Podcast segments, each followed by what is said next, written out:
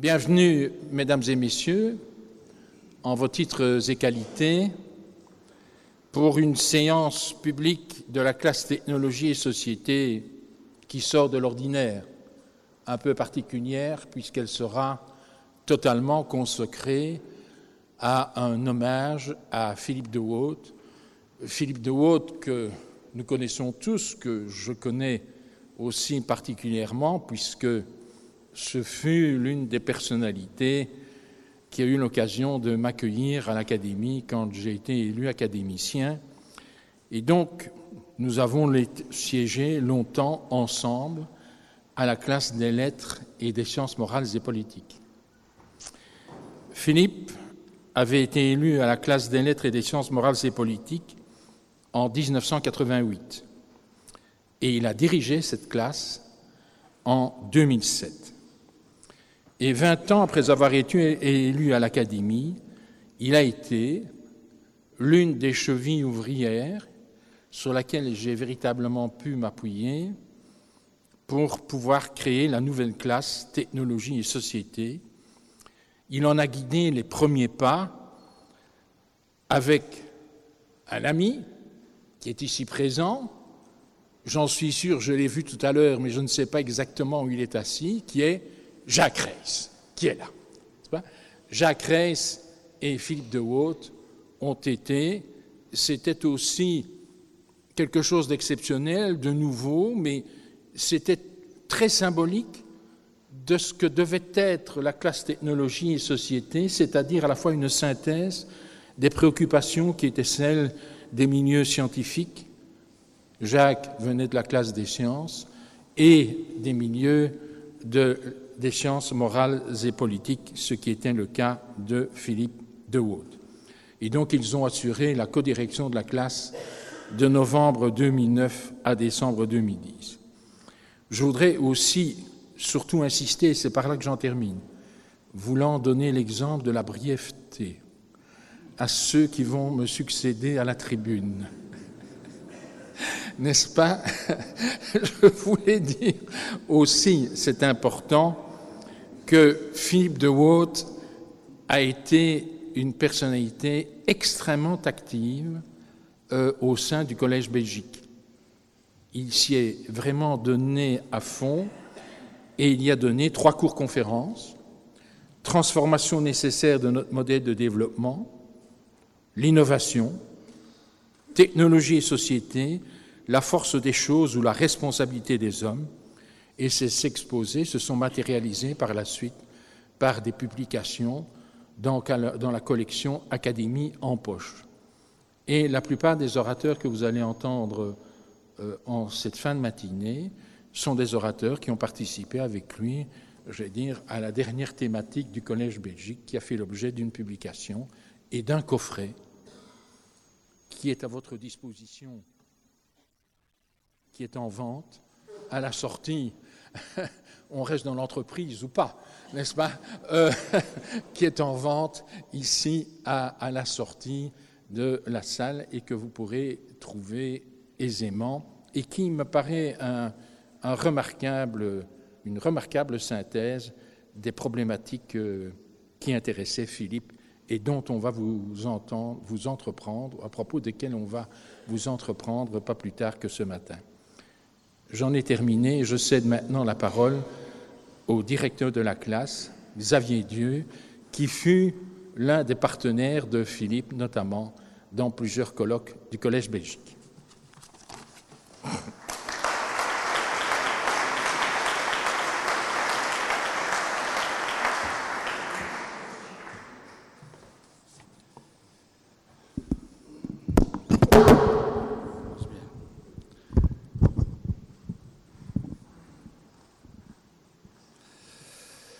Madame, Monsieur le secrétaire perpétuel, Mesdames, Messieurs, chers amis, sur les questions fondamentales qui ont retenu son attention, Philippe de Waute, transcendant les frontières des disciplines dont il était un spécialiste renommé et écouté, l'économie en particulier, s'est finalement exprimé surtout en moraliste, au sens le plus élevé du terme, c'est-à-dire euh, non point en censeur, détenteur d'un magistère, mais en penseur de son temps, recherchant par une discussion ouverte les fondements possibles d'une nouvelle éthique de la liberté, donc de la responsabilité et d'une régulation des comportements dans un monde que l'innovation technologique déstabilise. Alors pourquoi, me direz-vous, avoir songé à associer la figure de Philippe de Haute à celle de Hayek, identifiée par la vulgate ambiante au thatcherisme et aux dérives d'un libéralisme débridé ou dérégulé, de même qu'une pensée fondée sur une prépondérance inconditionnelle des solidarités sociales ou sociétales sur les libertés individuelles pourrait, à l'inverse, dégénérer en une sorte de sociétalisme qui ne serait à son tour qu'un communisme d'un nouveau genre. C'est cette énigme dont je vais essayer de vous livrer la clé pendant les quelques minutes qui me sont accordées, et pour éviter un suspense inutile, vous le pressentez, la thèse, ou plus modestement l'intuition que je vais vous soumettre, est que les deux pensées s'inscrivent davantage dans un rapport de complémentarité sur les fins que dans un rapport véritablement antagoniste, si elles peuvent par contre diverger sur les moyens. Cette complémentarité, avant de s'observer au niveau auquel je viens de la placer, procède d'ailleurs d'une certaine complicité, du point de vue de la méthode en tout cas, dont elle est en quelque sorte le produit. Dans un ouvrage paru en 1952, moins connu que les autres, sous le titre Scientism and the Study of Society, Hayek, qui partageait avec Philippe de Haute le fait d'être tout à la fois un juriste, un économiste et un philosophe, a dénoncé le scientisme qui, dans le prolongement d'une impulsion donnée au XVIIIe siècle, a accompagné à travers tout le XXe siècle le développement des sciences sociales, affectées par une sorte de complexe d'infériorité par rapport aux sciences exactes, auxquelles il aurait importé qu'elles se mesurent sur le terrain de leur méthode. Beaucoup de ces ouvrages en attestent. Philippe de Waute était également l'adversaire résolu d'une spécialisation excessive, c'est-à-dire d'un certain spécialisme ou d'un certain positivisme, réducteur de la réalité à l'image que l'on veut en donner, au départ de certaines prémices, elles-mêmes présélectionnées dans le but couvert d'un vocable censé objectiver la démarche, ce que les économistes appellent les externalités susceptibles de prendre le modèle en défaut.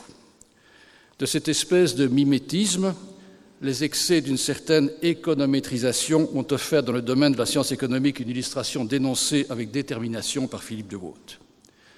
En économiste, mais aussi en juriste, et comme je le disais il y a un instant en moraliste, de tous ces points de vue, Philippe de Waute avait ainsi perçu avec une remarquable préscience le caractère périmé des modèles et sa conjecture, si je peux me permettre une incursion dans la, terminologie des sciences exactes, pures et dure était qu'une réponse adéquate aux défis de la révolution technologique et de la globalisation passe aussi par une révolution intellectuelle et mentale de deux ordres au moins.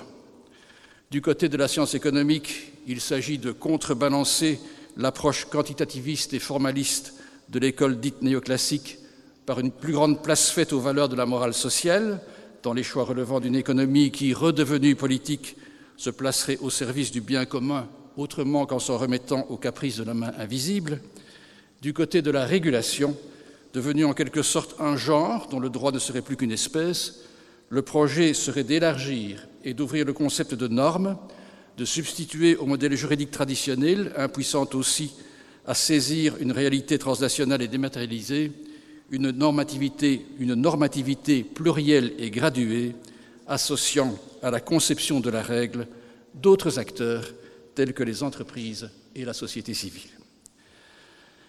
Car si Philippe de Waute plaçait ainsi sa réflexion à un niveau véritablement philosophique, cette même réflexion restait ancrée dans la réalité, et de l'observation de cette réalité, il avait retiré une autre conviction, celle que parmi tous les acteurs de l'économie de marché, l'entrepreneur ou l'entreprise remplit une fonction primordiale, ce qui allait le conduire à une autre réflexion fondamentale sur une nécessaire responsabilité sociale ou sociétale de l'entreprise, aux antipodes, en apparence en tout cas, des, propositions de l'école dite de Chicago, des Chicago Boys, comme il, avait, comme il arrivait à Philippe de Waute de les appeler dans un moment d'irritation, et de leur mentor, Milton Friedman, souvent présenté comme un héritier de Hayek. Avec l'école de Chicago, en effet, en tout cas de l'image que l'on s'en fait, la dimension utilitariste du système capitaliste et de l'économie de marché va se trouver radicalisée pour atteindre son point extrême dans le dernier quart du XXe siècle, avec un projet de réalisation d'une loi d'efficience maximale par la dérégulation et par la réduction des coûts d'agence et de transaction. Le capitalisme devient alors, selon les historiens de la finance, je cite, l'état de l'économie qui doit être atteint lorsque plus rien ne vient entraver sa loi, c'est-à-dire la loi de l'efficacité. Sous l'angle de la philosophie morale, le nouveau système reçoit la caution de la pensée libertarienne et, du point de vue plus général de l'histoire des idées et de la culture, l'apparition de ce capitalisme radicalisé en quelque sorte coïncide avec le développement d'un courant postmoderne qui se caractérise par une négation explicite des valeurs de la morale sociale héritée du rationalisme moderne au nom d'un relativisme systématique. D'un capitalisme moderne, où la question de la société juste continuait à être posée et à recevoir une réponse, même s'il s'agissait d'une réponse quantitative, liée aux conditions d'une juste répartition de la croissance économique, on passe ainsi à un capitalisme postmoderne où la pertinence même de la question est ainsi explicitement récusée, conformément au relativisme en quelque sorte exacerbé dont je viens de parler. La crise financière de 2008 a infligé à ce modèle la gifle que nous savons tous, provoquant du même coup une renaissance du sentiment moral, remettant à l'ordre du jour la question de la société juste que l'ironie postmoderne avait déclassée et confirmant l'intuition peut-être la plus originale de Philippe de Watt, pour qui les grandes entreprises et leurs dirigeants détiennent de fait un pouvoir de nature quasi politique et qu'il est par conséquent de leur devoir de l'exercer en conformité avec des principes de justice au-delà du seul critère de la profitabilité monétaire à court terme. Faut-il aller aussi loin, voire plus loin? C'est ainsi aujourd'hui la question des limites, plutôt que celle du principe qui se pose, et nous mesurons tous les jours combien nous manque l'apport qui, aurait été celui de Philippe de Watt à la discussion de cette question. Pour rester sur le terrain de la responsabilité sociale ou sociétale de l'entreprise, Philippe de Watt aurait-il, avec sa disciple Isabelle Ferreras, membre de notre classe, franchi le pas de ce qu'elle désigne comme un bicaméralisme économique, institutionnalisant une participation interne à la gouvernance des entreprises, d'une chambre composée des représentants des parties prenantes de tous ordres non monétaires, à côté d'une chambre des investisseurs et apporteurs de capitaux? Sans aller aussi loin dans une réforme de l'organisation interne de l'entreprise, la pensée de Philippe de Watt aurait-elle évolué néanmoins dans le sens d'une transformation de la responsabilité sociale ou sociétale, relevant d'abord de l'éthique et de la morale, en une responsabilité véritablement juridique, comme le permettraient dès à présent, techniquement au moins, les principes généraux de la responsabilité civile et la définition très générale de la notion de faute, telle que le conçoit l'article 1382 du Code civil. Nul ne peut évidemment en préjuger. À ces deux réponses, qui seraient des réponses par le droit, radicales par les moyens ainsi mis en œuvre et par la sanction de type juridique dont elles seraient susceptibles, Philippe de Waud paraissait néanmoins préférer une réponse fondée sur l'éducation et sur la culture, susceptible de légitimer autrement une nouvelle morale de la liberté et de la responsabilité, ce qui nous ramène, un peu paradoxalement peut-être, à Hayek et à ses épigones. La théorie de la justice, qui sous-tend la doctrine associée à l'école de Chicago, paraît en effet réduite au plus strict minimum. Elle est associée pour ce motif à un certain cynisme. Prise à la lettre et parfois déformée parce que sortie de son contexte, la sentence célèbre de Milton Friedman, pour qui la responsabilité sociale de l'entreprise serait seulement de faire, de faire des profits, semble, c'est vrai, provocatrice, encore qu'elle pourrait l'être déjà moins, si l'on veut bien se souvenir que les profits sont taxables au bénéfice de la collectivité et du bien commun.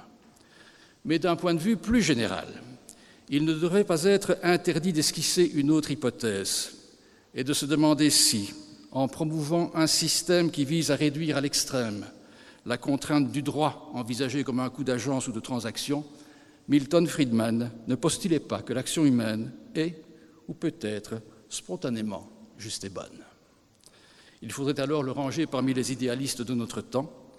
Après tout, que la responsabilité sociale de l'entreprise soit de faire des profits n'implique pas non plus que ces profits, une fois réalisés, auraient nécessairement vocation à être détournés de justes ou de bons usages répondant aux critères d'une responsabilité sociale ou sociétale. Beaucoup d'entre vous, j'en suis sûr, penseront sans doute que l'hypothèse que j'exprime ainsi pêche par un certain angélisme. Au moins replace-t-elle au premier rang du débat un principe de liberté dans l'action de l'homme qui, pour revenir aux préoccupations de Philippe de Waute, à son humanisme et à sa confiance dans les capacités de l'homme à s'autogouverner, n'exclut pas la possibilité d'une régulation par l'éducation et par la culture, plutôt que par une contrainte de type autoritaire, avec les risques d'excès et d'arbitraire que ce genre de contrainte comporte. De l'aveu même d'un de ses plus éminents représentants, et pour une fois il ne s'agit pas de Milton Friedman, mais d'un autre prix Nobel, Gary Becker, ce n'est pas une sorte de foi en effet dans la force ou la supériorité du marché comme système, mais la crainte de l'État et de toute forme de totalitarisme qui, dans le sillage de Hayek qui savait de quoi il parlait, inspirait l'école de Chicago, devenue, dans le prolongement de la crise financière de 2008, une sorte de nouveau bouc émissaire. Réaction d'une certaine bien-pensance qui nous conduit quant à elle aux nouvelles méthodes du contrôle des idées et des comportements par les réseaux sociaux, vecteur d'une nouvelle sanction de type réputationnel échappant au filtre de la démocratie représentative et de la justice classique. Dans son dernier ouvrage, paru quelques jours seulement avant qu'il nous quitte, et qui, pour ce motif, peut être, me semble-t-il, lu comme son testament philosophique. Philippe de Waute, avec un sens remarquable de la modernité, s'est montré favorable à une gouvernance de la société contemporaine à laquelle le citoyen serait plus directement associé grâce aux techniques modernes de communication, considérant que pareille association pourrait représenter un autre bon moyen d'une lutte plus efficace contre la tragédie des communs. Mais il le faisait avec prudence et modération. Conscient des risques inhérents à la sanction citoyenne spontanée, la question n'est pas neuve, elle renvoie de prime abord au rôle des médias et à leur influence sur l'opinion publique, mais il semble qu'on franchisse avec les réseaux sociaux, avec l'e-démocratie et avec l'e-justice dont ces réseaux sociaux sont les protagonistes, un pas de plus et peut-être de trop. La question peut en tout cas être posée. Problématique en effet, parce que si elle est mal encadrée, elle peut dégénérer en une justice du pilori. La formule présente en outre l'inconvénient de paraître peu propice aux nuances inhérentes à la complexité et de, favoriser un unanimisme de l'émotion. Par exemple, et je prends à dessein un exemple qui, dans le prolongement de la crise de 2008, a ressuscité dans le débat public des opinions tranchées, les subtilités de la distinction entre fraude fiscale, évasion fiscale, abus fiscal, évitement licite de l'impôt et optimisation fiscale conservent peu de place dans un système de sanctions réputationnelles fonctionnant selon les principes de spontanéité, de simplification et de radicalisation inhérents à une e-justice. À dire vrai d'ailleurs, la rue n'est pas toujours la seule à réagir en ce sens. Au cours de la dernière campagne pour l'élection à la présidence de la République française, la philosophe Cynthia Fleury a ainsi déclaré que, à son estime, l'optimisation fiscale serait constitutive d'un déni de démocratie. Et dans un jugement rendu l'an passé à propos d'une affaire qui a fait grand bruit, l'affaire Wildenstein en l'occurrence, le tribunal correctionnel de Paris a ressenti le besoin de préciser qu'il avait parfaitement conscience que sa décision d'acquittement au bénéfice de la prescription ne satisferait pas l'opinion publique. Qu'un juge, dans l'exercice de ses prérogatives constitutionnelles, estime, ainsi devoir en quelque sorte s'excuser d'appliquer la loi, en dit assez, me semble-t-il, des nouveaux dangers que sont susceptibles de recéler les développements sans garde-fou d'un nouvel ordre réputationnel inspiré par un certain sens commun, stimulé ou exacerbé par les réseaux sociaux. Favorable, comme je l'ai dit, à l'avènement d'une gouvernance citoyenne qui soit susceptible de contribuer à la réalisation du bien commun, Philippe de Haute avait donc raison, comme je l'ai dit aussi, d'être prudent dans l'énonciation des conditions selon lesquelles cet ordre nouveau pourrait se combiner avec l'ordre existant. Je reviens ainsi, Mesdames, Messieurs, à une ultime observation qui ne sera pas une conclusion, mais l'expression d'une conviction dont vous aurez pressenti la teneur à entendre mes derniers propos.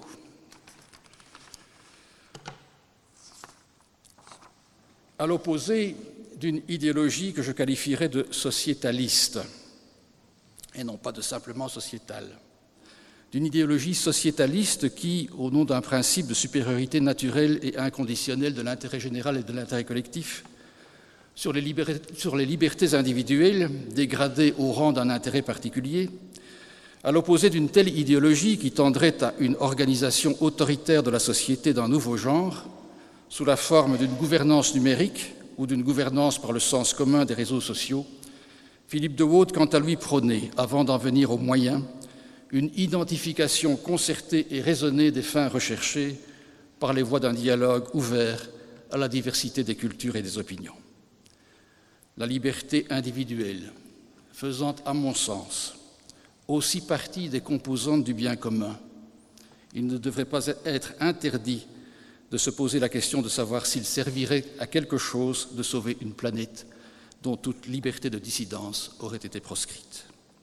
C'est également l'un des messages que nous laisse la pensée de Philippe de Waute, dont la fermeté n'excluait pas l'ouverture à une contradiction éclairée, par où l'on retourne à la culture et à l'éducation avant toute contrainte, quelque forme qu'elle puisse revêtir, en ce compris toute contrainte par le droit, qui ne sera le plus souvent que le produit d'un constat d'échec et peut-être une route ouverte vers de nouvelles servitudes.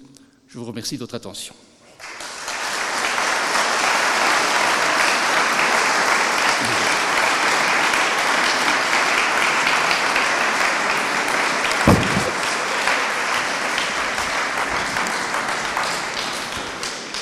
Et je cède immédiatement la parole à mon collègue et ami Jean-Pierre Enseigne.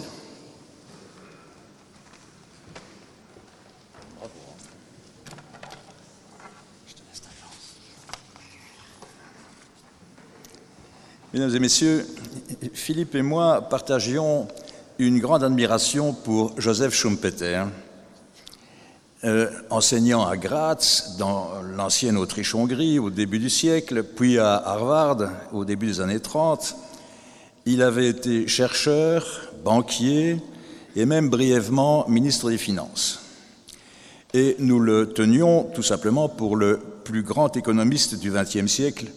Alors, c'est vrai, aujourd'hui, il est un peu oublié, ou plutôt c'est son nom qui s'est effacé devant la, puissance, la pertinence et surtout la confirmation, bien des années plus tard, de ses convictions formulées dès avant la Seconde Guerre, un peu, si on peut le dire comme ça, comme dans un autre domaine, beaucoup ont oublié le nom de Rachel Carson, une simple biologiste qui étudiait les poissons de la baie de Chesapeake, mais n'ont pas oublié son plaidoyer, le premier du genre, pour la défense de l'environnement, écrit d'ailleurs à la même époque et qui oriente aujourd'hui encore la majorité des politiques publiques. Euh, Schumpeter pensait d'abord que la recherche d'un équilibre économique, ce qui fut longtemps, on le sait, le Graal de la discipline, était au total un exercice assez vain, puisque pour lui, le fait économique résultait plutôt, et à l'inverse, de déséquilibres successifs provoquée par l'action d'un nombre limité d'individus, les entrepreneurs, ceux qui combinent esprit de décision et capacité à découvrir dans la masse des informations scientifiques celles qui vont innover. Innover en augmentant la productivité ou en rencontrant une demande non encore révélée, nouvelle. C'est le phénomène bien connu et d'ailleurs parfois si mal vécu, de la destruction créatrice, selon le mot de Schumpeter. Et ces entrepreneurs, Philippe les connaissait, les appréciait, les accompagnait en les conseillant et en participant aussi à certaines grandes innovations industrielles. L'entreprise, donc, était pour lui une entité utile, nécessaire, à la condition cependant qu'elle soit aussi pleinement consciente de ses responsabilités sociétales. Et avec Benoît Friedman, il avait rencontré un brillant analyste et un plaideur passionné de ce concept, dans lequel ils voyaient tous deux non seulement une évidente obligation morale pour la grande entreprise, mais aussi pour elle un, impératif de légitimité et, et finalement de survie.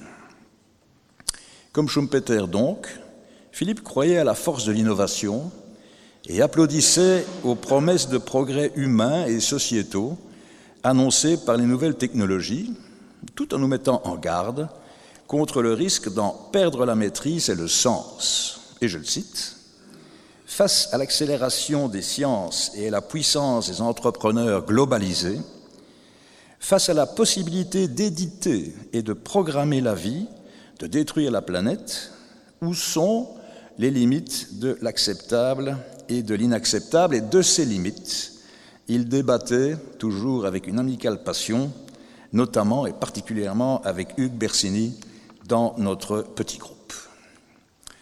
Schumpeter avait aussi proposé une analyse des cycles de la croissance économique. Euh, celui du court terme, conditionné tous les trois ans par des variations de stock celui du moyen terme, fixé à peu près tous les 8 ou 10 ans par les investissements, et celui de l'innovation, précisément, lequel orienterait nos économies à la hausse ou à la baisse tous les 50 ans. Le cycle descendant dans lequel nous serions entrés depuis à peu près 40 ans était un sujet qui, dans nos discussions, nourrissait ce que j'appellerais le pessimisme actif ayant joué de Bruno Coleman, que Philippe invitait souvent, selon la formule de Roland Barthes, je crois, à vivre selon la nuance. Une œuvre moins connue de Schumpeter, c'est son livre publié en 1942 sur la disparition inévitable, et pour le malheur du plus grand nombre, selon lui, de l'économie de marché non pas, qu'elle dût s'écrouler sous le poids de ses contradictions, comme le prédisait Marx, mais plutôt parce que, par nature, elle ne pourrait jamais entraîner d'adhésion affective ou passionnelle. C'est vrai que vous avez rarement vu une manifestation qui va de la gare du Nord à la rue de la Loi réclamant l'économie de marché. Et ça, contrairement à d'autres systèmes, comme le communisme ou le corporatisme, qui, eux, avait su le faire, mais bien sûr toujours pour le pire. Et dans un chapitre saisissant, notre auteur, Schumpeter, détaille les arguments qui viennent à l'appui de sa thèse, dont ce qu'il appelait, avec le sourire que l'on imagine chez Philippe quand on le relisait ensemble, ouvrez les guillemets, l'hostilité durable des intellectuels. Je rappelle que le livre a été écrit en 42.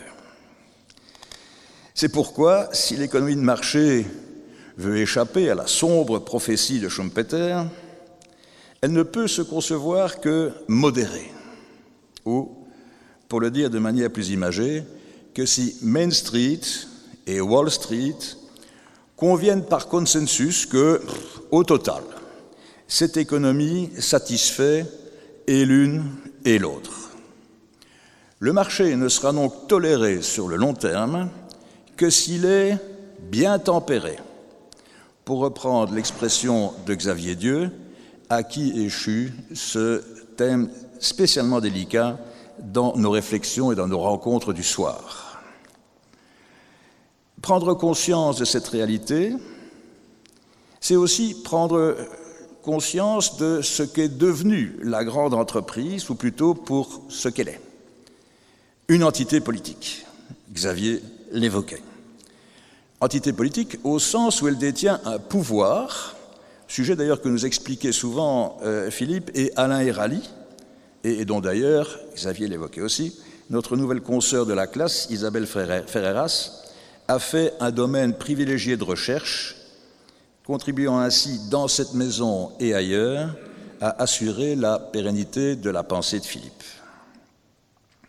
Cette doctrine, il l'avait développée à l'UCL, à la Louvain School of Management, dont il était l'un des fondateurs, et elle avait progressivement imprégné les programmes de toutes les business schools du pays, comme en témoigne d'ailleurs, et électivement, la création en 2010 du prix Philippe de Haute, auquel concourent aujourd'hui toutes les institutions d'enseignement supérieur. Sur tous ces sujets, j'avais eu l'honneur et le très grand plaisir de coordonner deux séries de six leçons au Collège Belgique, dont Philippe fut, comme si souvent, le cœur et l'âme. À propos de Schumpeter encore, nous divergions, Philippe et moi, à propos du recours aux méthodes quantitatives en économie.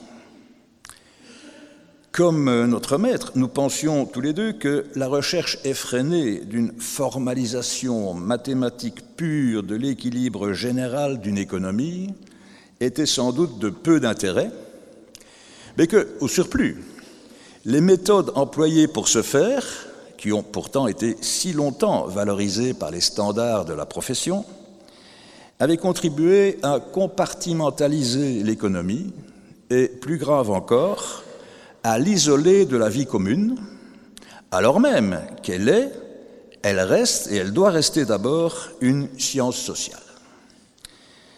De ce constat, Philippe était sorti rétif à la quantification, alors que pour ma part, je ne voyais pas pourquoi, si l'on devait en effet intégrer à l'analyse économique toutes les données des sciences politiques, de la sociologie, voire de la biologie, il faudrait en bannir toute formalisation.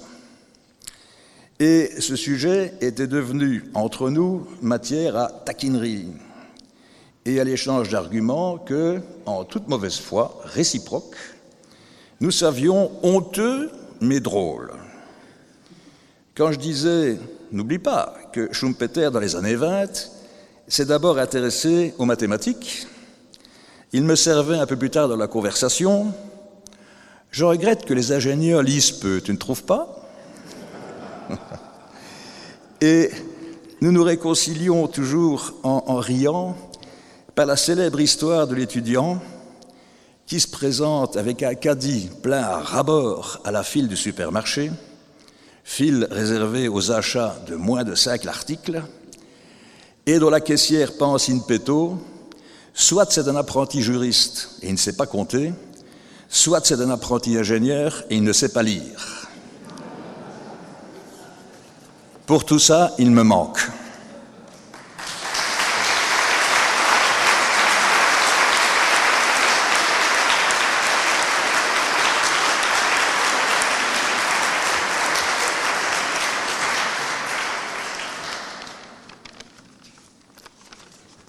Monsieur le secrétaire perpétuel, Madame, chers amis, il eût été difficile de rendre hommage à Philippe de Haute sans évoquer aujourd'hui le domaine de la responsabilité sociale des entreprises. Et c'est tellement vrai que ce domaine a déjà été évoqué dans les deux interventions précédentes. C'est vrai qu'il tenait particulièrement à cœur de Philippe de Haute et il y a consacré une partie de son œuvre et son nom y demeurera attaché. Comme l'évoquait la presse le jour même de sa disparition, Philippe de Haute peut être considéré comme l'un des pionniers de la responsabilité sociale des entreprises en Belgique et en Europe.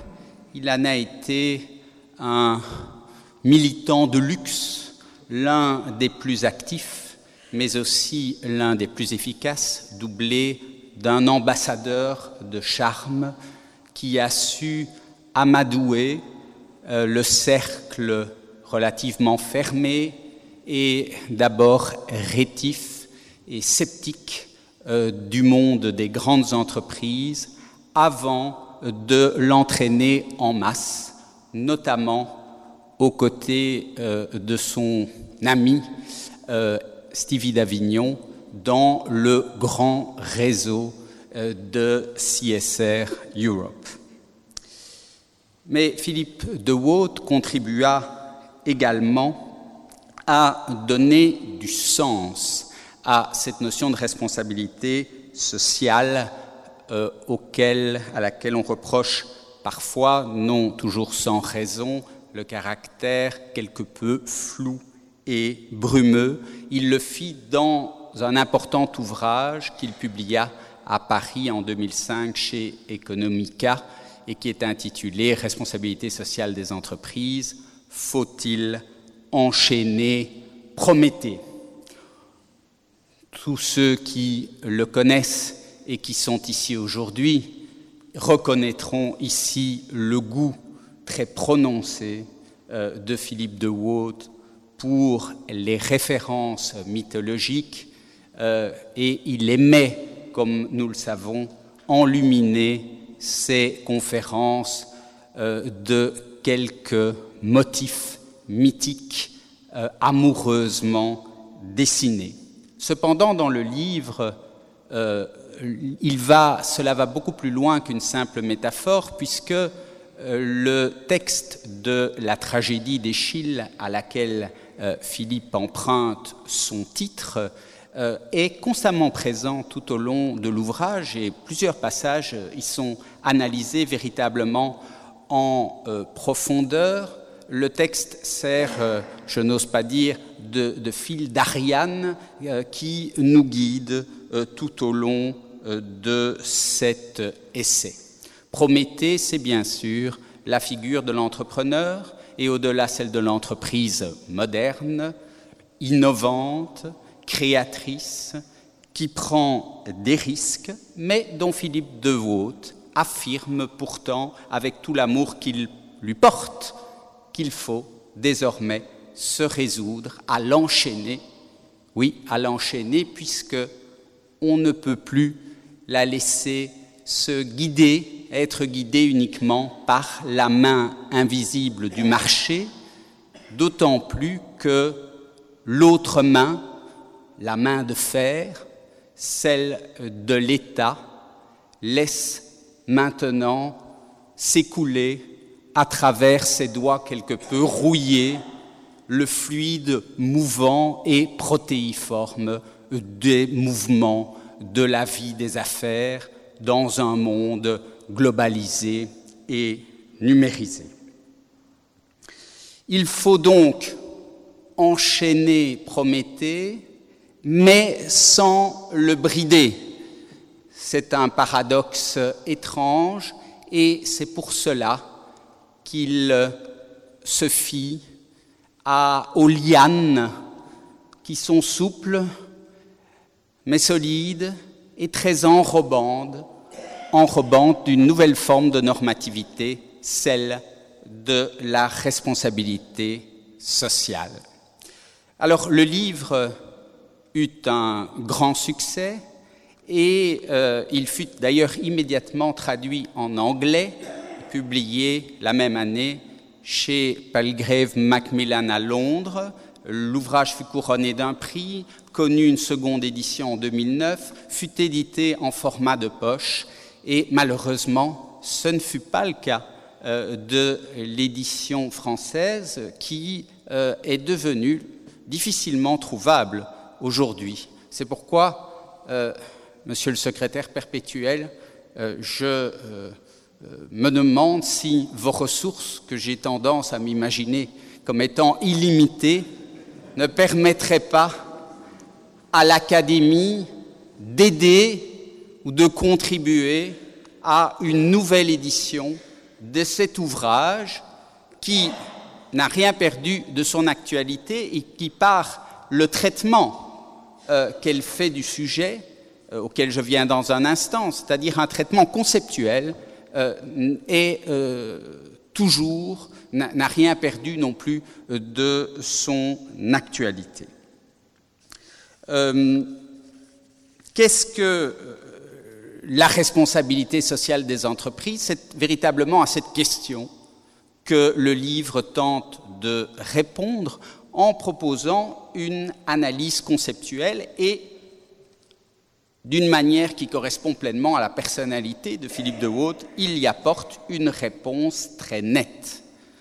Pour lui, le fait qu'une entreprise assume une responsabilité sociale, cela signifie qu'elle reconnaît que sa raison d'être dépasse le fait de réaliser des profits, selon la thèse qui a été euh, largement évoquée par euh, le directeur de la classe Xavier Dieu tout à l'heure, qu'elle dépasse la réalisation de la valeur pour l'actionnaire, mais bien au-delà, qu'elle s'inscrive dans une logique qui dépasse la dimension économique.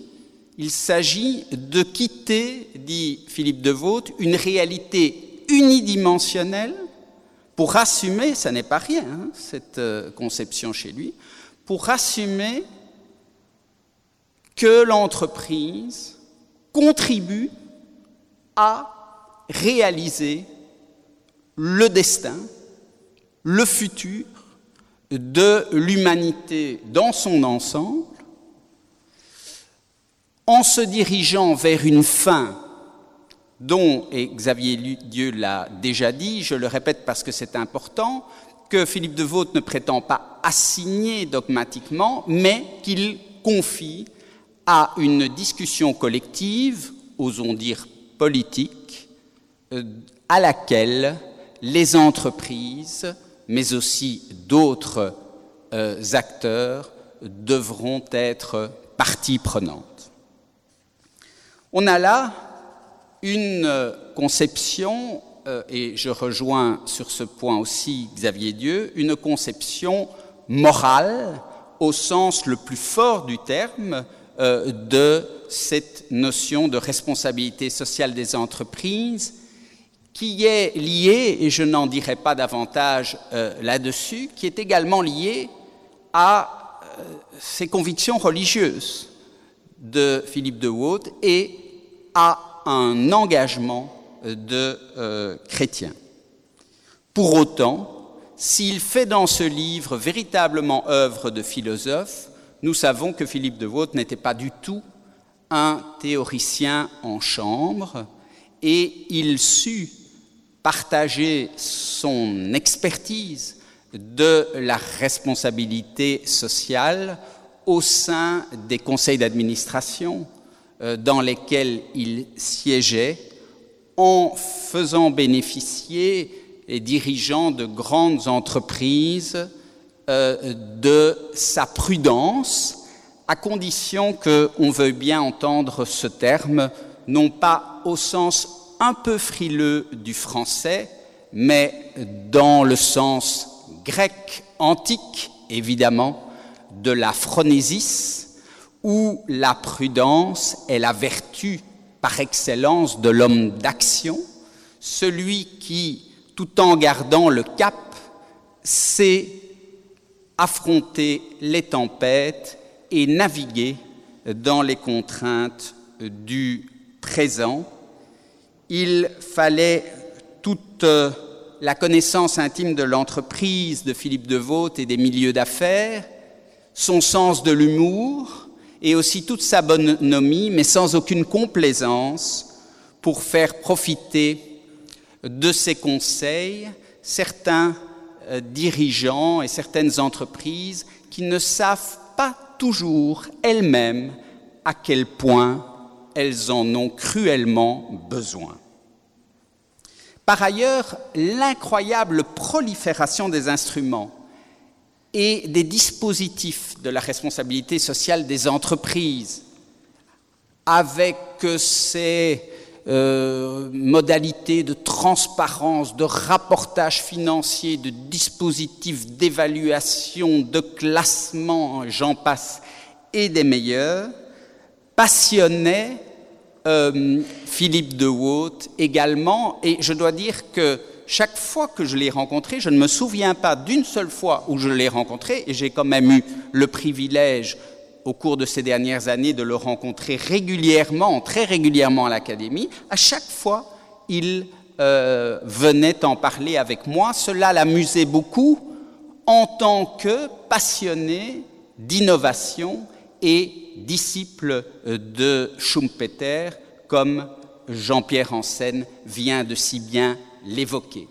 Il cite d'ailleurs Schumpeter au début de son ouvrage et évoque euh, sa fameuse destruction créatrice en, avec un extrait de la théorie du développement économique publié en 1949, où il dit que le chercheur s'intéresse beaucoup trop euh, au capitalisme en tant qu'il gère les structures et qu'il devrait s'intéresser bien davantage à la manière dont le capitalisme crée et détruit ces structures.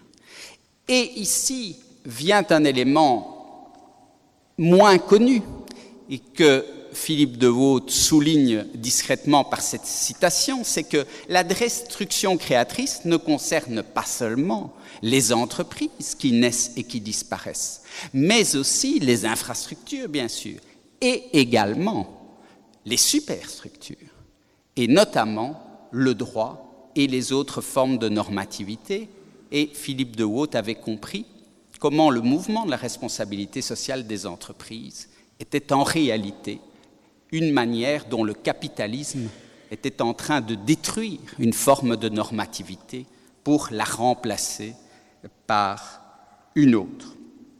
Mais c'est surtout, et j'en terminerai par là, vers les jeunes générations que Philippe de Waut plaçait l'essentiel de ses espoirs pour réaliser au sein des entreprises ce mouvement de responsabilisation sociale qui impliquait de sa part, il le dit, il l'écrit très clairement, une transformation profonde de l'entreprise. Rien de plus étranger à la conception de Philippe de Waud d'une responsabilité sociale des entreprises conçue comme un code de conduite que l'entreprise affiche sur son site Internet. C'était une transformation complète, presque, j'oserais presque dire, une conversion qu'il attendait de la part de l'entreprise, et celle-là, il la pensait surtout à travers les jeunes générations, et je crois que c'est une des raisons pour lesquelles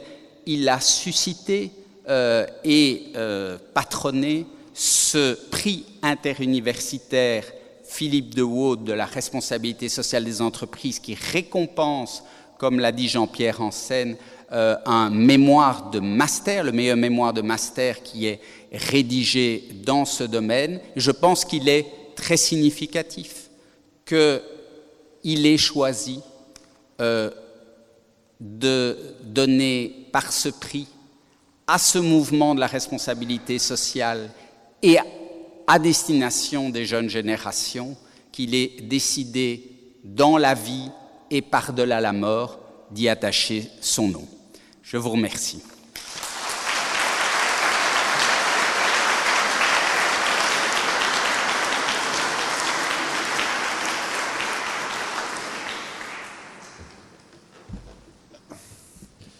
Euh, nous l'avons compris, Philippe était un, être très spirituel, euh, dans les deux acceptations du terme. D'abord, il était extrêmement drôle. Euh, je me rappelle de fou rire que nous avons eu lors de nos dîners.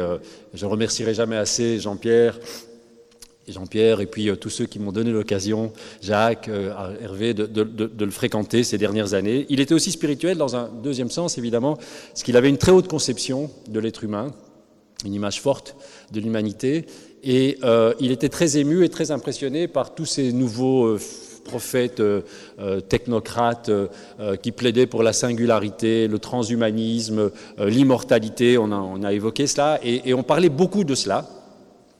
Il me demandait toujours, mais euh, Hugues, tu crois réellement que, puisque c'est mon travail, vous savez, que les ordinateurs et les robots pourront un jour remplacer complètement les êtres humains? Et penses-tu aussi que euh, l'être humain est une machine? Ce qui évidemment avait tout de quoi le perturber.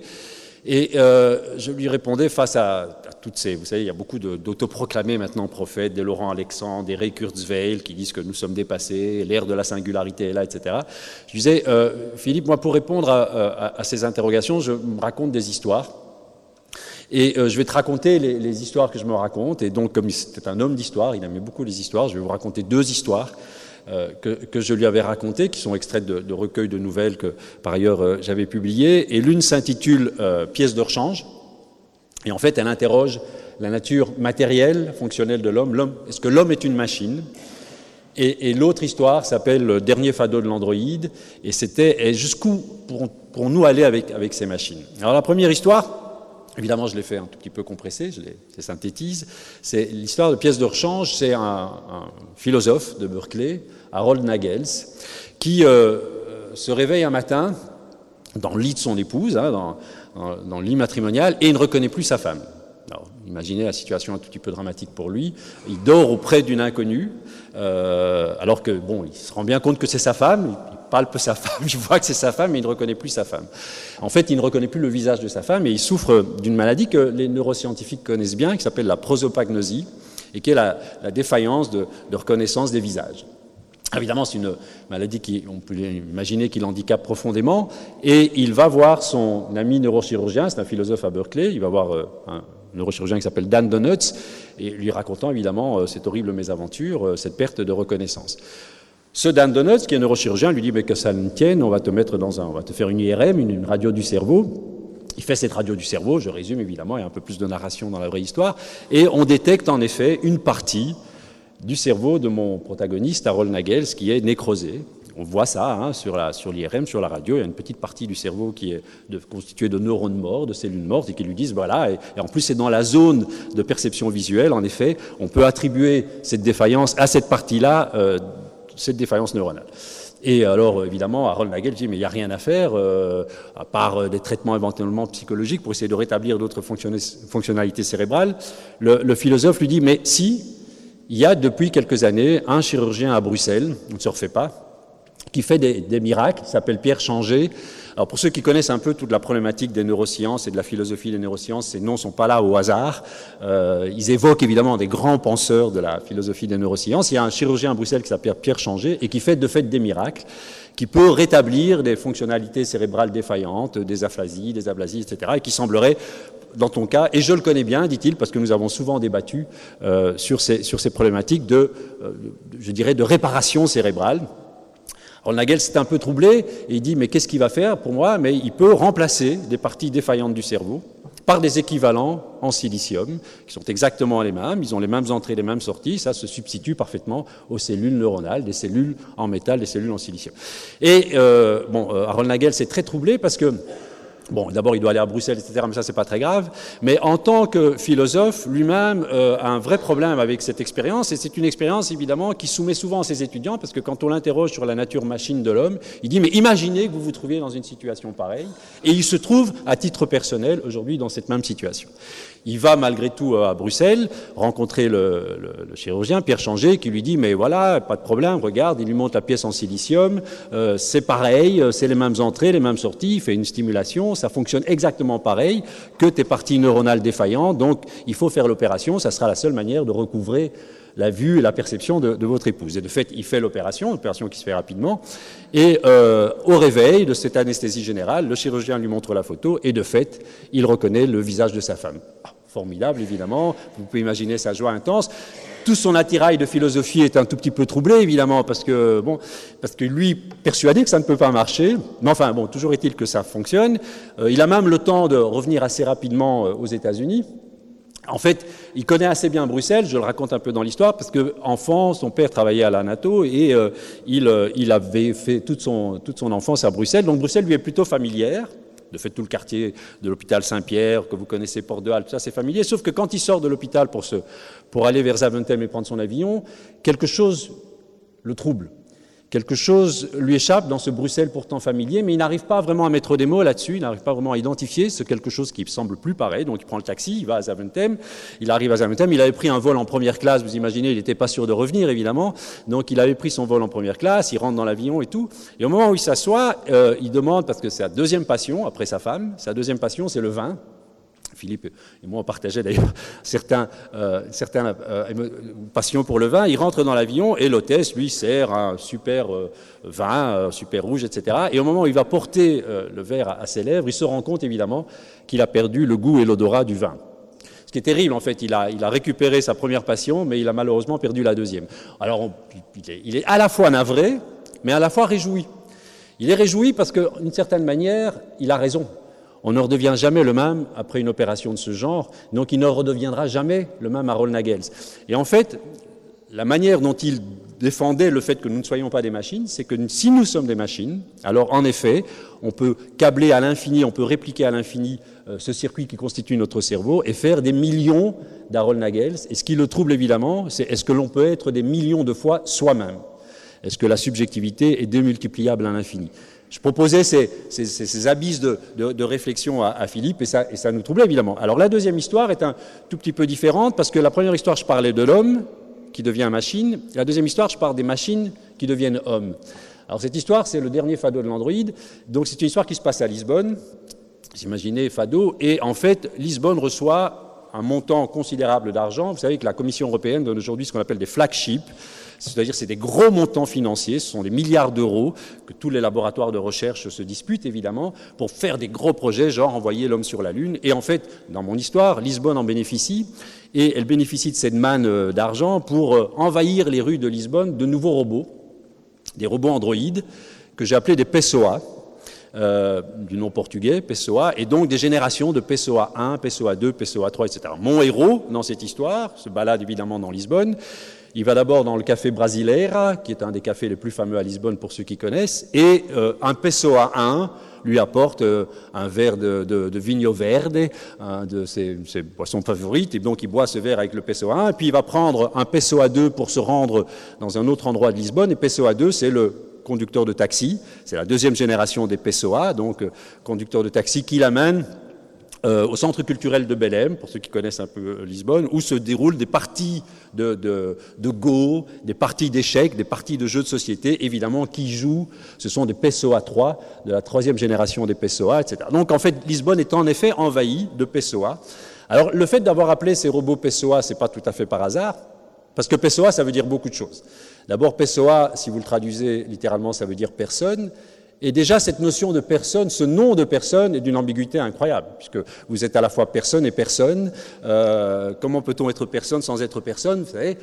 Et, euh, et c'est d'ailleurs euh, un titre de film rend compte de cette ambiguïté, qui est bien sûr mon nom est personne. Donc déjà, la notion de personne est ambiguë, mais de surcroît, au Portugal, vous savez, Pessoa, ça n'est pas n'importe quoi comme nom, puisque c'est évidemment le nom d'un des plus grands auteurs de la littérature portugaise, qui s'appelle Fernando Pessoa, dont je vous recommande évidemment à la lecture, et dont toute l'interrogation, pendant toute son œuvre littéraire, ça a été de se questionner sur la nature du moi, sur la nature du jeu, sur ce que nous sommes nous. Et vous savez que Fernando Pessoa était euh, quelqu'un d'assez extraordinaire puisqu'il a décidé d'écrire sous cinq plumes différentes. Il avait cinq hétéronymes, cinq auteurs.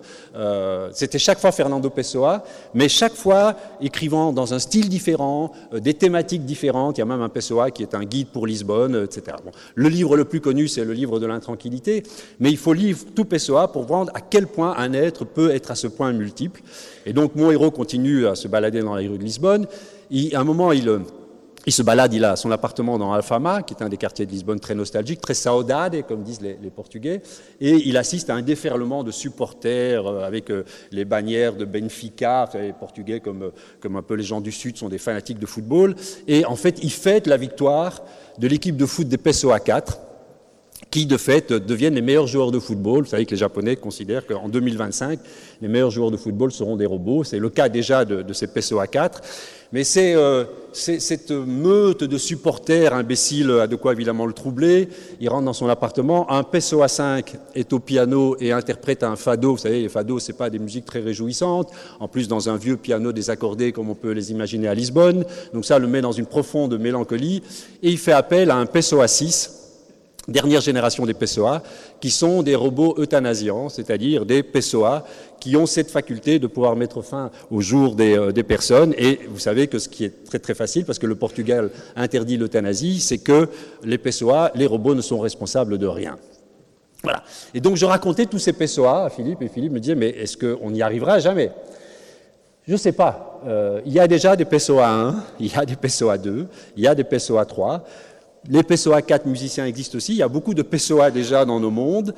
Mais j'avais quand même une réponse, je n'aurais pas eu la chance de pouvoir la, communiquer à Philippe, j'avais quand même une réponse pour dire, je pense que quand même il restera, il y a des indices qui me laissent espérer que les robots n'atteindront jamais cette capacité d'humanisation.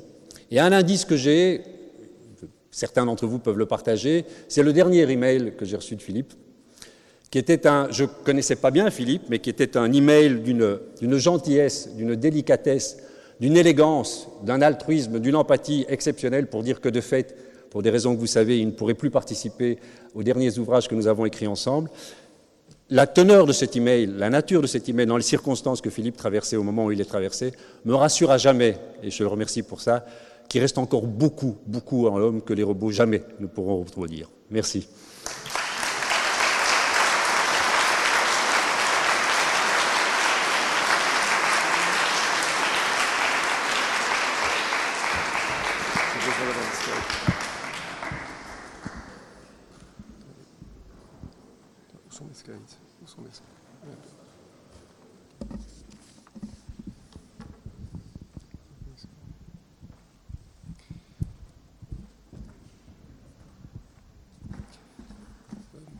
Monsieur le secrétaire perpétuel, Mesdames et Messieurs, je ne peux pas vous cacher une certaine émotion d'être parmi vous aujourd'hui parce que euh, commettre un exposé en hommage de Philippe de Haute euh, nous rappelle sa disparition. Et euh, comme vous tous, j'avais une profonde affection pour lui. C'est un homme avec qui j'ai eu des contacts bienveillants, heureux, qui m'a fait confiance. c'était un homme de, questionnement, mais plus que ça, c'était un homme de, combat dans le, questionnement. C'est un homme qui, avait une, confiance profonde dans l'innovation, dans le progrès. C'était un homme aussi qui avait euh, décelé la fragilité, je dirais même euh, l'ambivalence euh, de l'innovateur, du chercheur, à savoir que c'est parfois un héros malheureux ou un, prophète désespéré. Et, aujourd'hui, nous sommes, je crois, aux abords de changements, d'innovations technologiques absolument inouïs. Il y a fait référence. Ce sont des changements technologiques, mais ce ne sont pas que des changements technologiques. Je crois que Derrière cet ordre nouveau s'installe euh, un nouveau magistère moral dont j'aimerais bien vous entretenir. Et en faisant peut-être euh, référence euh, au pessimisme auquel Jean-Pierre, dont Jean-Pierre m'a qualifié, mais qui est plutôt un scepticisme bienveillant ou une bienveillance sceptique, je voudrais vous parler de mes craintes quant au monde orwellien qui est en train, je crois, de se mettre en place. Alors pourquoi un monde orwellien? Parce que je crois qu'on est très loin du, de l'existentialisme de Sartre et que des choses importantes se passent et nous éloignent de ce que Xavier Dieu a dit tout à l'heure, à savoir la, démocratie euh, représentative. J'ai en fait trois, intuitions à partager avec vous. Alors, sommes-nous d'abord euh, déjà englués dans une immense manipulation morale? Quel est ce nouveau magistère moral qui va s'installer? Et surtout, et c'est le titre de mon exposé, en quelle année sommes-nous? J'ai intitulé mon exposé George Orwell 2017-1984, m'interrogeant sur le positionnement temporel de notre, de notre époque. Aujourd'hui, nous portons nos propres espions, nous sommes paramétrés, analysés. Euh, le, le moindre site d'analyse de comportement permet d'extraire à peu près 5000 informations sur nos comportements. Nos goûts, nos identités, nos préférences sexuelles sont quasiment prévisibles. Dans tous les domaines, que ce soit dans le domaine de, l'assurance, de la santé, bientôt nous serons des tracés quasiment déterministes. Bientôt de nombreuses théories, dont l'économie, seront remplacées par la statistique. Euh, aujourd'hui, on se réfère encore à peut-être Schumpeter, Keynes, Marx ou, Hayek, euh, sans parler de Friedman. Mais demain, ce seront les fluences qu'on pourra déceler sur Google qui permettront de déceler les effets d'une politique monétaire ou budgétaire. Et bientôt, toutes les sciences, mais aussi les arts seront remplacés. Bientôt, d'ailleurs, peut-être sera dans un an ou dans cinq ans, nous verrons le dernier Beatles qui sera, euh, qui sera publié, sachant que pourtant deux de ses auteurs euh, sont décédés, comme on voit maintenant que des musiques se font de manière digitale et qu'un dernier Rembrandt a été peint récemment, tenant compte même de l'épaisseur des peintures que Rembrandt euh, utilisait. C'est un modèle compliqué parce que c'est un modèle qui est caractérisé non pas par, euh, par l'intrusion de la machine dans l'homme, mais l'extrusion. En fait, nous sommes en train de créer une résonance entre nous-mêmes et un système, des machines que nous n'arrivons pas à déceler. Et quand certains d'ailleurs font référence à, George Orwell en 1984, il faut se rappeler que, que George Orwell en 1984, c'est l'opposition du bien et du mal. Hein, c'est Big Brother euh, qu'on admire, c'est les de la haine contre un certain Goldstein, qu'on pourrait calculer aujourd'hui, euh, qu'on pourrait qualifier de Googlestein. C'est plus pervers aujourd'hui. Aujourd'hui, il n'y a pas de bien et de mal. Nous sommes entrés en résonance avec des machines par une manipulation permanente au travers des réseaux sociaux. Ces machines éloignent toujours un peu plus nos propres désirs, nous les rendent inatteignables, et nous sommes en fait à la fois les porteurs du bien que nous avons du mal à atteindre. Et finalement, cette idée de ne pas pouvoir atteindre ces désirs qui sont en permanence inassouvis, je crois, porte en elle une violence sociale. Donc derrière l'image sympathique du bonheur du jeunisme euh, qui est promu par ces réseaux sociaux, se trouve, je crois, le danger de la violence, de la violence sociale qui est associée à leur inatteignabilité. Et on en arrive alors à cette question du, nouveau magistère euh, moral. En fait, euh, et je ne vais pas me référer à Kant, d'autres comme Xavier Dieu le feraient mieux que moi, mais qui détermine aujourd'hui nos pensées? Qui détermine nos pensées? Dans un monde où 2, millions, 2 milliards de personnes sont connectées quotidiennement euh, sur Facebook, sont sur les réseaux sociaux, dans un monde où des hommes d'État, euh, de manière impulsive, euh, dirigent des pays avec quelques dizaines de caractères où est, où est la pensée dans un monde où les GAFA, les Google, Apple, Facebook, Amazon et tous les autres de ce monde, sont aujourd'hui plus puissants que des États et que l'ONU, qui crée la norme, qui crée la morale, qui crée ce qui est politiquement correct. J'ai d'ailleurs euh, euh, ajouté à mes transparents euh, deux, deux, images assez frappantes. Quand Pierre Kroll, qui est d'ailleurs un membre associé d'une des classes ici, a promu sur Facebook un de ses derniers ouvrages avec la fille du roi qui était dessinée avec des seins nus, l'image a été refusée par Facebook. C'était une simple image. Par contre, des images de djihadistes sont, elles, autorisées sur Facebook. Euh, quel est le degré avec lequel on doit subir cette, norme que nous créons nous-mêmes euh, Aujourd'hui, mais bientôt demain, être euh, étranger aux réseaux sociaux deviendra suspect. Demain, les États-Unis demanderont, quand on va rentrer sur leur territoire, d'avoir les clés d'accès aux réseaux sociaux pour pouvoir rapidement scanner la nature de la pensée ou de l'expression d'une personne. Et on en arrive d'ailleurs à ce danger que l'homogénéisation et la manipulation de la pensée euh, font très très bon ménage avec ce qu'on appelle la verticalité du pouvoir. On voit d'ailleurs partout des pouvoirs s'établir au travers de ce nouveau magistère ou ces nouveaux magistères sociaux qui sont animés notamment par les réseaux sociaux. On l'a vu aux États-Unis, on le voit en Russie, on le voit dans différentes personnes. Et par exemple, le vote aujourd'hui a perdu une grande partie de sa valeur, puisque le vote n'est plus le produit d'une pensée autonome, mais, comme on l'a vu lors de l'élection de Trump, le produit d'une manipulation. Et la première victime peut-être de Facebook, c'est la démocratie. Je ne sais d'ailleurs pas comment on va défibriller le système, tellement, de manière sournoise, ce système nous a aujourd'hui euh, envahis. Quelques mots sur une entreprise qui s'appelle, euh, et certains d'entre vous la connaissent, euh, Cambridge Analytica. Ça paraît être de la science-fiction, c'est de la réalité. Une firme aujourd'hui aux États-Unis se fait fort de pouvoir influencer en quelques semaines le vote d'une personne. C'est cette firme-là qui possède sur chacun des personnes, chacun des votants américains, à peu près 5000 points de référence et qui, au travers de réponses, de points d'attention, de latence, comme on le qualifie, avec euh, des impulsions, euh, des impulsions digitales, permet progressivement de classer les gens et après les avoir classés, de les faire changer d'avis.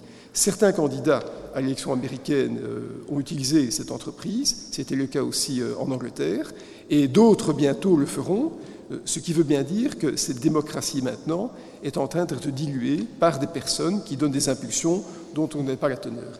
Et c'est très inquiétant parce que je ne sais pas moi-même jusqu'à quel point je serai assez en révolte pour m'opposer à, ces influences, donc je ne suis de manière sournoise pas capable, en tout cas subissant une certaine sournoiserie, d'en déterminer les, contours. Et finalement, euh, parlant de ce nouveau magistère social, euh, je crois qu'on est entré dans une, période où le, soi devient euh, aliéné par, le collectif. Et la véritable question des prochaines années sera sous l'angle de la conscience de savoir que faire. Euh, que, faire pour retrouver cette autonomie relative de la pensée Que faire pour, retrouver un certain désir, si tant est qu'il soit encore possible de l'exprimer d'autonomie Comment sera-t-il possible de développer une bonne relation avec son monde individuel? C'est ce que Jung appelait l'individuation qu'il opposait lui-même au collectif. Eh bien, je n'ai pas de réponse à ces questions, à part peut-être euh, un certain retrait euh, personnel, à part peut-être euh, une certaine démarche d'isolement, de solitude qui permettent la réflexion, à part peut-être la lecture d'auteurs anciens qui permettent de retrouver le tracé lent de la pensée, mais je ne, suis pas du tout, je ne suis pas du tout convaincu que nous puissions échapper à cette évolution qui est en train de, nous dépasser. D'ailleurs, ce qui est très troublant, c'est qu'au-delà de, de, ce que je qualifie de vol des pensées, on pourrait même s'interroger sur le fait de savoir si certains, qui sont ces manipulateurs, ces dirigeants des grands réseaux sociaux, ne sont pas en fait euh, en train de, on va dire, de développer ou en tout cas de, déployer un certain gnosticisme Hein, le gnosticisme était un courant religieux qui a d'ailleurs été considéré comme étant euh, à tout le moins dissident, qui partait de l'idée qu'un démiurge avait euh, usurpé le pouvoir du vrai Dieu sur la terre en imposant une humanité qui était dégradée et qu'au-dessus de Dieu existait un certain Dieu. Eh bien, c'est peut-être le cas. Quand on entend le patron de Google parler d'humanité 2.0 au nom d'une légitimité d'ailleurs qui m'échappe, je m'inquiète. Quand j'entends, et Hugues a fait référence tout à l'heure, des Laurent Alexandre postuler le fait que nous allons devoir, pour ceux bien sûr qui en ont les moyens financiers, devenir des êtres infinis, je, m'interroge. Je m'interroge aussi quant au fait de savoir quand on atteindra ce fameux point, et Hugues Bersini y avait fait de nouveau référence, ce point qu'on calcule, enfin ce point, en tout cas cette coupe de singularité, c'est-à-dire le moment à partir duquel le progrès commence par son rythme à échapper au contrôle de l'homme. Et donc, je m'interroge, qui sont les gens qui vont nous manipuler demain? Qui sont ces gens qui le font déjà aujourd'hui? Quel est leur projet? Et c'est un projet simplement mercantile, c'est-à-dire un projet d'extraction du pouvoir d'achat euh, des désirs que nous n'arrivons pas à assumer? Ou est-ce beaucoup plus grave? euh, est-ce que c'est la promotion d'un modèle, d'un modèle d'hypercapitalisme qui va euh, rendre ce qu'on appelle le néolibéralisme au rang de, préhistoire, ou en tout cas d'instrument préhistorique? Je ne sais pas. Est-ce que c'est une brisure du temps que nous traversons maintenant, ou est-ce que c'est plutôt une bande de dingues qui est en train de prendre l'humanité en otage? Je pencherai plutôt pour la, pour la seconde solution. Et en fait, finalement, je m'interroge, en quelle année sommes-nous? Est-ce qu'on est, est, qu'on est au XXe siècle que Jules Verne avait d'ailleurs très bien décrit dans un de ses derniers ouvrages qui s'appelle Paris au XXe siècle, qui a été publié il y a quelques dizaines d'années, ouvrage au sein duquel il euh, démontrait que les sciences humaines avaient été vaincues par les sciences exactes. Euh, sommes-nous vraiment en 1984 dans un monde orwellien? Sommes-nous peut-être, et je le dis avec, euh, sur un ton très paisible, en 1933 à Nuremberg, à l'aube des plus grands désastres, ou sommes-nous vraiment en 2017 avec des milliards d'individus hyperconnectés qu'animent des fluences morales permanentes et dont on ne connaît pas euh, l'origine. Et finalement, ce problème aujourd'hui devient tellement euh, interpellant que les meilleurs promoteurs de ce qu'on pourrait qualifier d'économie de marché en font des points d'inquiétude. Euh, alors ce sont deux références qui, relèvent tout à fait de l'anecdote, mais peut-être pas tout à fait. un film vient de sortir et je vous invite à aller le voir, qui s'appelle Circle, avec Tom Hanks, qui est un excellent acteur, qui est en fait un pastiche de Google, qui montre qu'à un certain moment, le système atteindra sa propre extinction à force d'être copié, euh, d'être, de créer l'espion de l'espion, et que finalement, euh, au terme de ce monde, nous sommes devenus des paramètres, la machine prend le pouvoir sur l'homme et conduit à la mort. Et je vous invite sur un mode qui sera peut-être plus plaisant à écouter le dernier album, et c'est une référence musicale de Roger Waters. Roger Waters, euh, certains d'entre vous ne le connaissent peut-être pas, mais c'est un, des, chanteurs euh, importants de Pink Floyd. Certains le qualifient, je crois à juste titre d'ailleurs, du, du Beethoven du XXe siècle, qui vient de sortir un dernier opus qui s'appelle Est-ce que c'est vraiment la vie que nous voulons mener C'est-à-dire une vie dont les chansons décrivent tout le contexte de manipulation et surtout l'imminence peut-être de chocs belliqueux, guerriers, qui seraient peut-être, non pas comme Marx l'avait dit, l'aboutissement du capitalisme, mais l'aboutissement de ce nouveau magistère moral lui-même entraîné par les réseaux sociaux. Je vous remercie.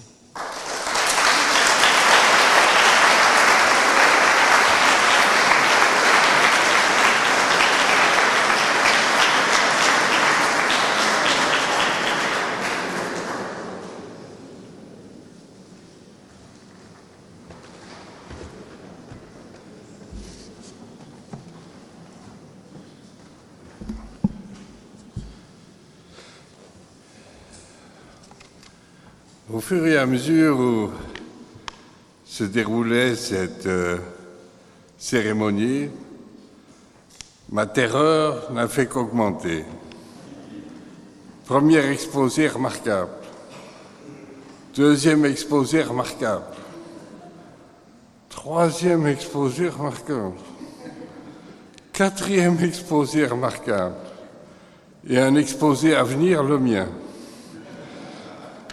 La fuite était évidemment ce que j'aurais dû euh, adopter. Et puis, je me suis rendu compte que j'avais sur tous mes confrères et amis un avantage qu'ils n'avaient pas. J'étais le seul qui avait joué au billes avec Philippe.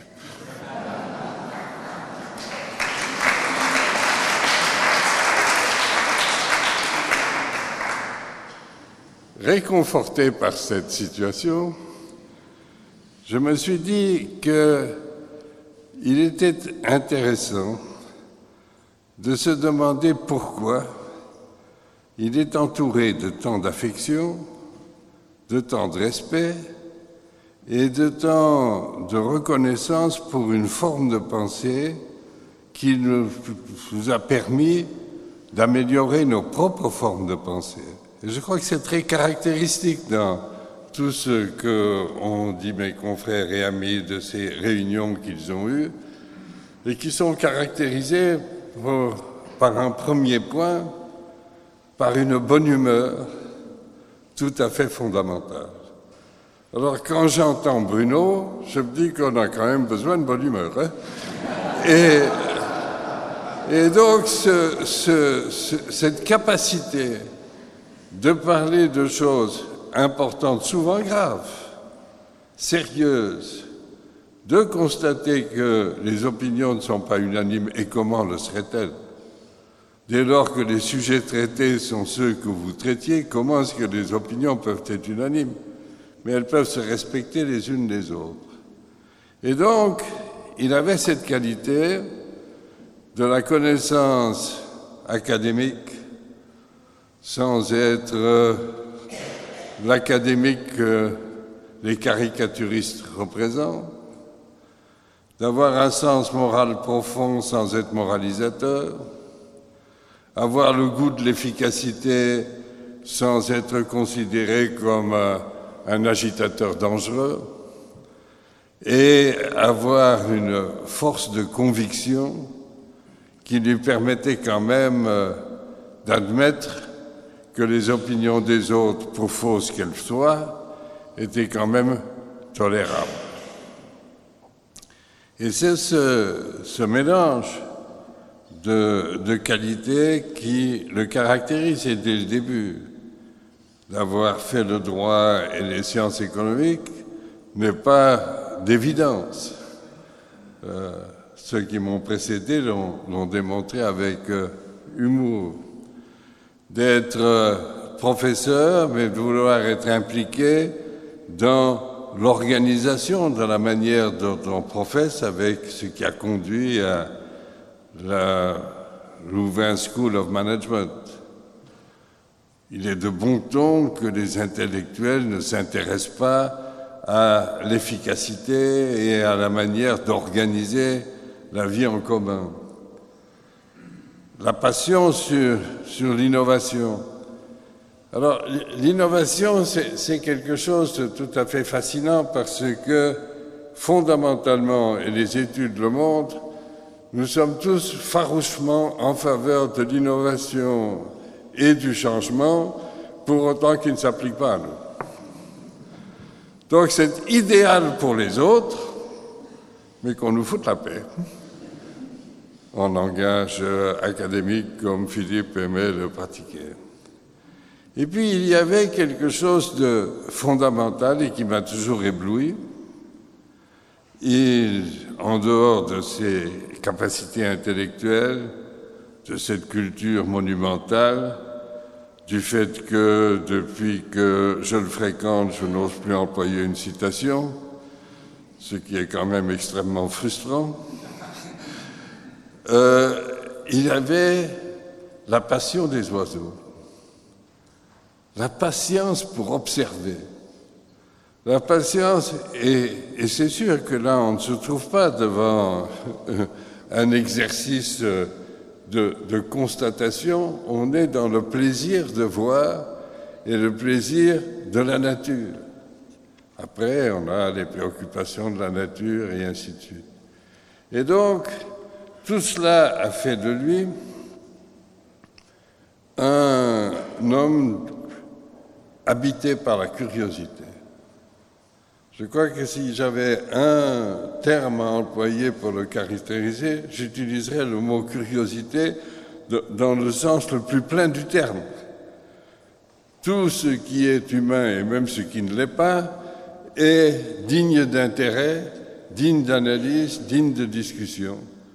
Et je trouve que c'est ce qui explique l'attraction qui est la sienne et qui explique ce, contact naturel qu'il avait, pas seulement avec ses amis de sa génération, mais de manière plus générale, avec ceux qu'il fréquentait, peu importe leur âge, peu importe d'où ils venaient. Je me souviens très bien que parmi les choses qu'il aimait, il y avait un, grande forme d'animation culturelle, intellectuelle et sociale qui se passait à Fès et dans lequel euh, il était ébloui d'aller voir euh, en Afrique du Nord des choses complètement différentes, avec des points de départ totalement différents, et c'était euh, un élément de passion. Il est donc tout à fait logique que, s'intéressant au sujet, puisqu'il était un penseur, étant préoccupé de la manière dont la société évoluait, parce qu'il avait un côté philosophe et, moral, qu'il rencontre la responsabilité sociale des entreprises. Parce que, depuis toujours, je pense que c'est depuis Montaigne, mais c'est le seul moment où j'essaye de m'approcher d'une référence euh, qui n'est pas la sienne. Donc vous voyez la prudence de Sioux, qui est la mienne, a dit qu'il aurait cru, même la liberté a besoin de limites. Et je pense que c'est ça, Prométhée enchaîné.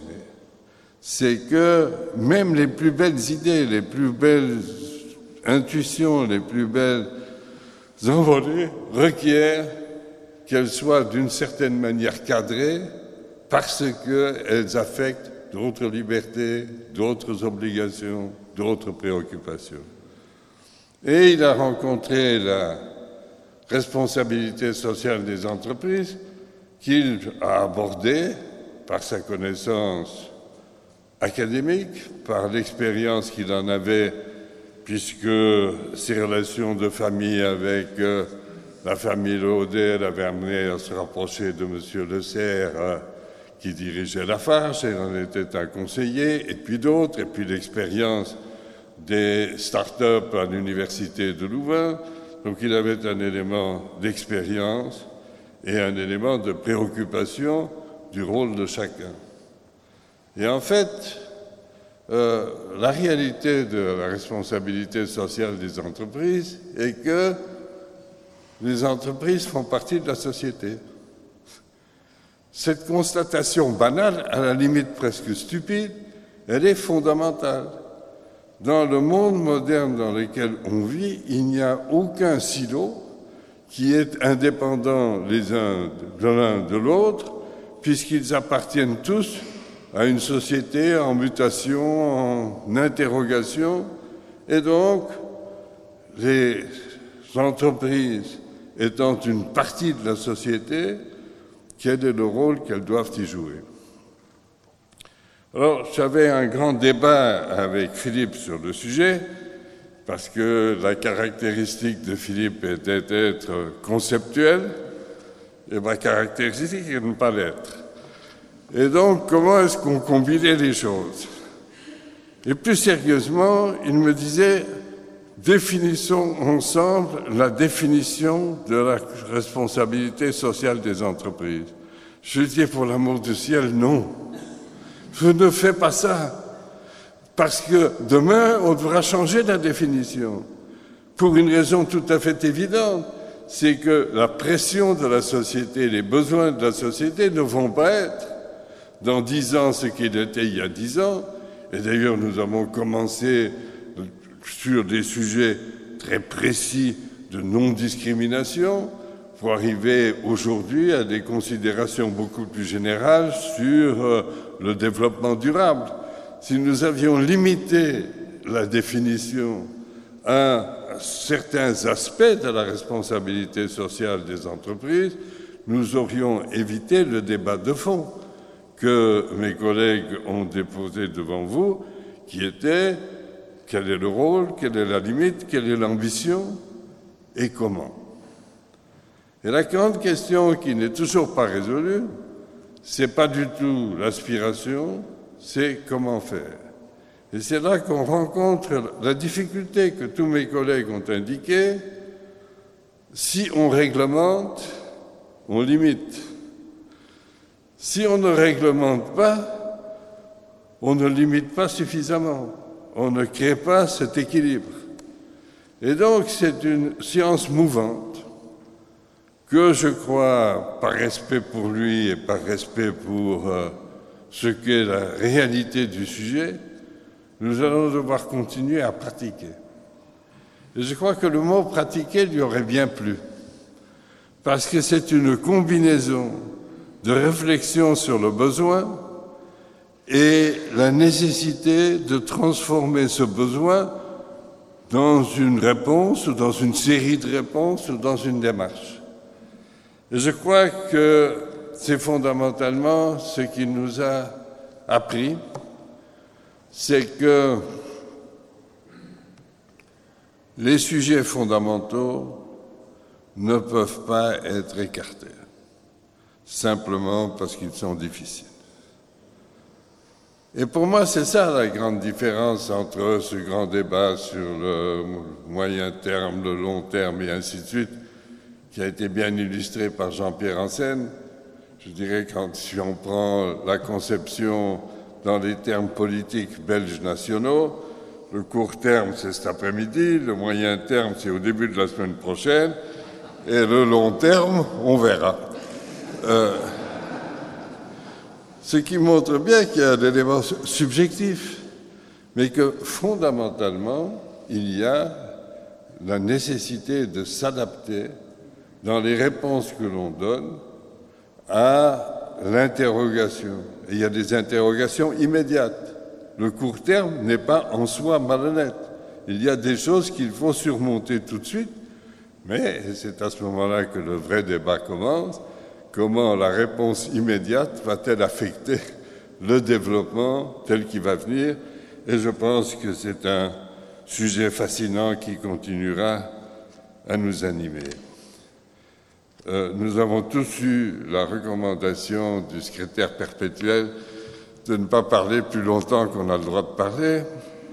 Et je vais, par euh, respect pour Philippe, montrer qu'on peut parler moins longtemps qu'on a le droit de parler, pour une bonne raison, c'est que tout ce qu'on a entendu est, dans le vrai sens du terme, un hommage, parce que c'est une reconnaissance de la qualité de son témoignage, un signe d'amitié pour celui avec lequel on a eu la possibilité d'échanger, une satisfaction pour sa famille de savoir que c'était quelqu'un que d'autres aimaient aussi, et en un terme commençant, c'est un honnête homme, et pour ça on n'a pas besoin de beaucoup de temps.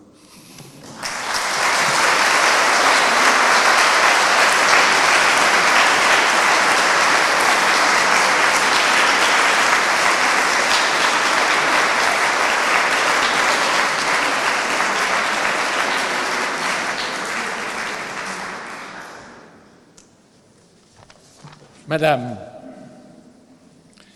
sans répéter ce que M. d'Avignon vient de dire, je suppose que vous aurez compris, ça, se passe de non-discours, combien l'Académie, dans toutes ses composantes, dans toutes ses sensibilités philosophiques, idéologiques, admirait, appréciait, aimait, éprouvait de la sympathie, de l'admiration, n'est-ce pas, pour euh, votre époux. Lui et moi avons des personnalités extraordinairement différentes. À, à première vue, rien ne nous rapprochait. Et pourtant, l'entente fut parfaite, extraordinaire depuis le début, pour une raison, mais qui est importante, qui est fondamentale, notamment dans une société d'intellectuels comme une académie. C'est que nous sommes, nous étions autant l'un que l'autre des adeptes et j'allais dire des pratiquants de la pensée libre. C'était un homme curieux, curieux de tout, qui s'intéressait à tout, avec qui on pouvait véritablement, en toute sérénité, parler de tout. Ça devient de plus en plus rare. C'est quelque chose qu'il nous faut cultiver, notamment dans un endroit, dans une institution comme celle-ci, qu'est l'Académie. Vous aurez compris que c'était véritablement un hommage, un hommage qui ne venait pas simplement de l'esprit, un hommage aussi qui venait du cœur. Et donc nous étions heureux de pouvoir euh, célébrer en votre présence et en présence de toute votre famille, n'est-ce pas, la personnalité exceptionnelle qu'a été Philippe. Je voudrais dire que un nom a beaucoup été évoqué lors des divers exposés. Ce nom est celui d'Isabelle Ferreras. Ben, elle est parmi nous. Elle est parmi nous parce que depuis quelques mois, elle a été élue euh, membre titulaire de la classe technologie et société. Elle se cache timidement là, sur un banc, n'est-ce pas, au, fond de la salle. Mais je lui demande de se lever. Euh, Isabelle Ferreras, docteur en sociologie, Université catholique de Louvain.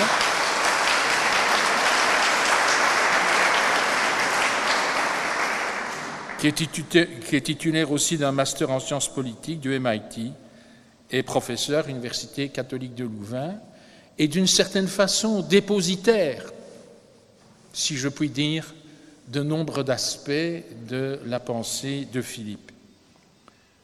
Notre classe a aussi élu comme membre associé, voici quelques semaines, Michel Jutkiewicz, qui est ingénieur civil mécanicien électricien de l'ULB et titulaire d'un certificat de l'INSEAD ainsi qu'Edwin Zakai, qui est ingénieur civil physicien, licencié en philosophie, docteur en sciences et gestion de l'environnement et professeur à l'ULB.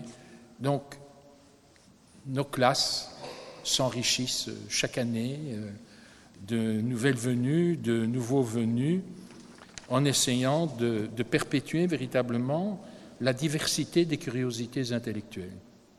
Et en plus, à la classe technologie, dire, euh, j'espère que l'on pourra préserver cet équilibre finalement extraordinaire qui n'était pas évident au départ à réaliser entre spécialistes de sciences humaines, qu'ils soient économistes, philosophes, sociologues, juristes, euh, spécialistes de l'art, et des ingénieurs, des gens d'entreprise, de la banque, vous vous rendez compte. Un mot qui fait encore parfois frémir. Des capitalistes, quoi, mais qui ont tout de même des choses à apporter. On peut être capitaliste et être un, brillant académique et en tout cas avoir, j'allais dire, euh, des capacités de réflexion.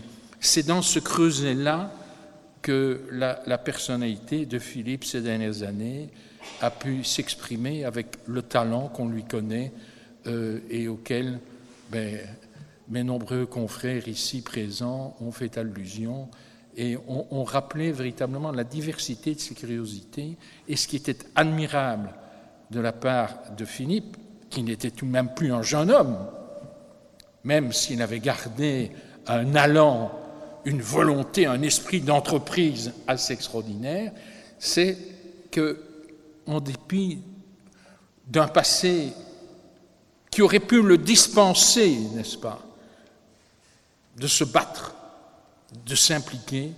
Ben non, c'était quelqu'un qui voulait participer au changement, à l'évolution.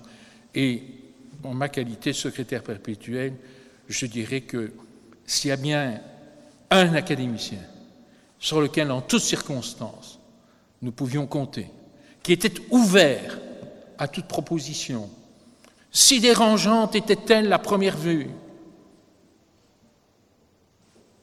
si peu académique peut-être parfois dans son expression, il y avait toujours quelqu'un qui disait oui, qui était partant, avec fougue. C'était Philippe de Waut. Et je traduis certainement ici un sentiment général, madame, ben, nous lui en serons toujours gré et je tenais à ce que vous le sachiez très clairement. Je vous remercie et je vous invite maintenant à prendre un cocktail dans la salle de marbre qui nous est offert euh, gracieusement par la banque Poulet Codaway. Je vous remercie.